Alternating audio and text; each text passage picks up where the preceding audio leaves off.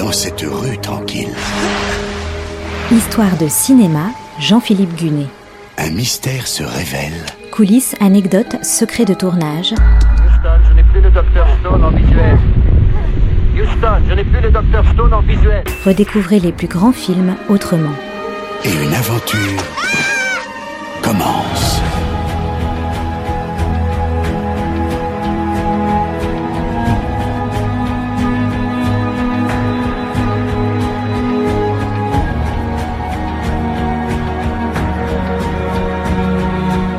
Publié en 1782, Les Liaisons dangereuses de Pierre Coderlos de Laclos a été adapté une dizaine de fois au cinéma par Roger Vadim, Milos Forman et même une version modernisée pour ados américains, bien plus réussie qu'il n'y paraît.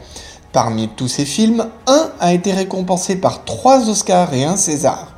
Il remonte à 1988, il est signé par l'anglais Stephen Frears et c'est un chef-d'œuvre de raffinement, tant dans son écriture que sa réalisation et son interprétation.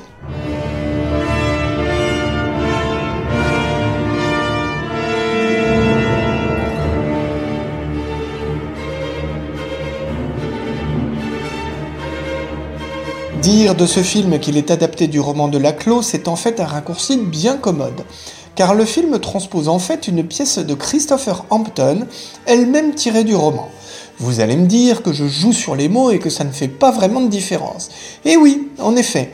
Mais un détail compte quand même, Christopher Hampton s'est chargé lui-même de l'adaptation pour grand écran.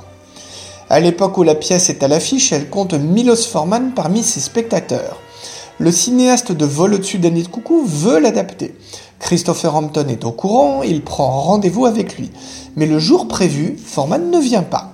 Du coup, une autre société de production se manifeste, Lorimar.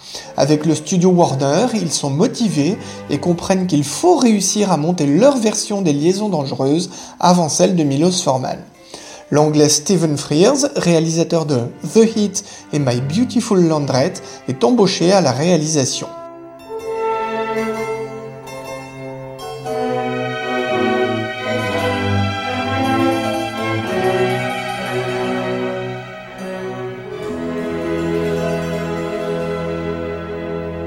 Christopher Hampton rédige donc son scénario.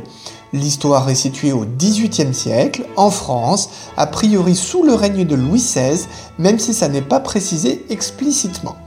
La marquise de Merteuil demande à son ancien amant, le vicomte de Valmont, de séduire la jeune Cécile de Volanges, promise à un baron dont elle veut se venger. Valmont refuse, estimant le défi bien trop facile. Lui veut conquérir Madame de Tourvel, réputée pour sa vertu et ses principes. L'extrait que vous allez entendre est justement tiré de cette scène.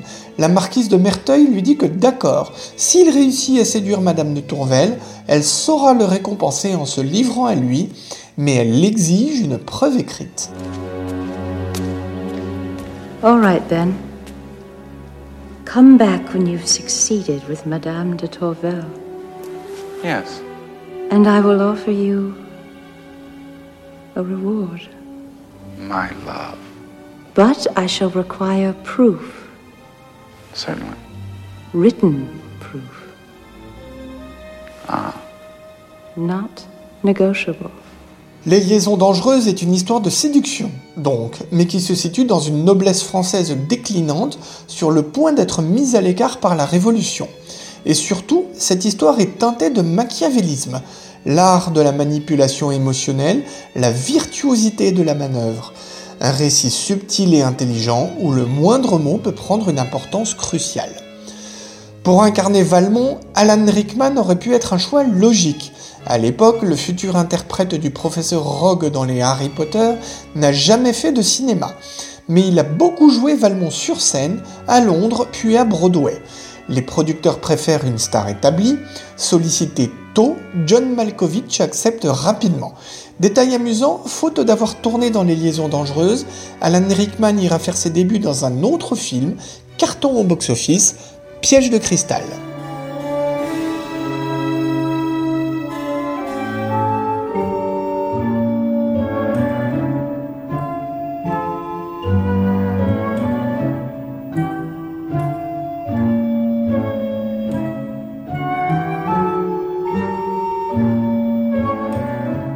La marquise de Merteuil, Annette Bening est envisagée, mais finalement elle n'obtient pas le rôle.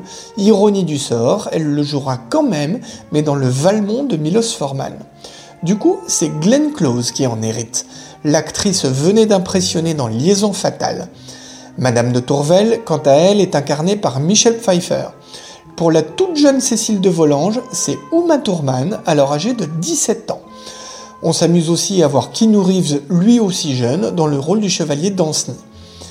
La musique des Liaisons Dangereuses est signée George Fenton, compositeur peu connu en France, mais qui a travaillé avec beaucoup de cinéastes britanniques.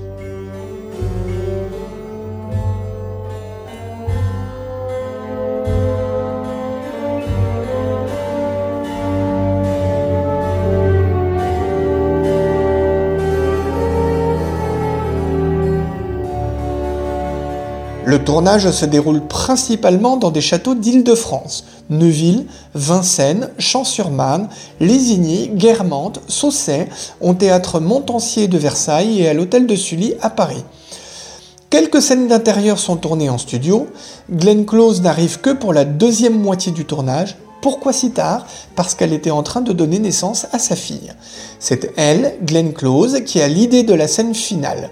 Un plan mythique où, désavouée publiquement pour avoir vu toutes ses manigances étalées au grand jour, la marquise de Merteuil se démaquille devant son miroir.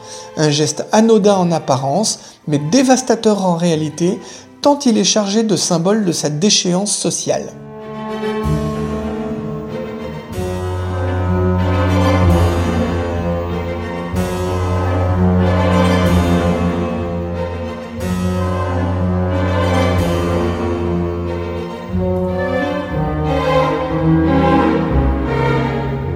La première des liaisons dangereuses a lieu à Los Angeles le 11 décembre 1988. Les sorties internationales s'étalent ensuite jusqu'à la fin de l'été 1989. En France, c'est le 22 mars. Le pari de devancer Milos Forman est gagné. Valmont ne sortira qu'en novembre, près de 9 mois plus tard. Alors que son budget est estimé à 14 millions de dollars, les liaisons dangereuses en rapportent 34 aux États-Unis. En France, 1,7 million de spectateurs font le déplacement, c'est donc un succès au box-office. Aux Oscars 1989, le film est nommé dans 7 catégories. Il emporte 3 statuettes meilleur scénario adapté, meilleur costume et meilleur décor. Trois récompenses qui paraissent évidentes tant le film est une éclatante réussite dans ces trois domaines. Le film obtient aussi le César 1989 du meilleur film étranger.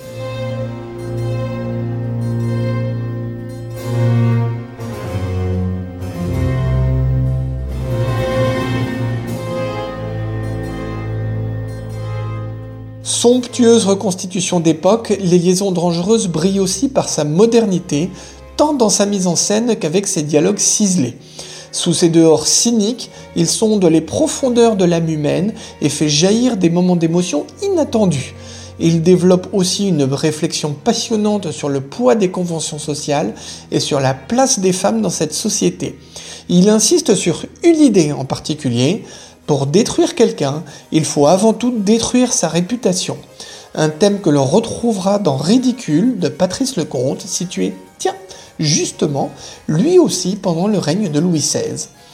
Les acteurs des Liaisons Dangereuses sont tout bonnement prodigieux. Glenn Close et Michelle Pfeiffer ont d'ailleurs été toutes les deux nommées aux Oscars. John Malkovich non, mais il le mériterait lui aussi sans problème. Tous y trouvent des grands rôles, des rôles qui marquent toute une carrière.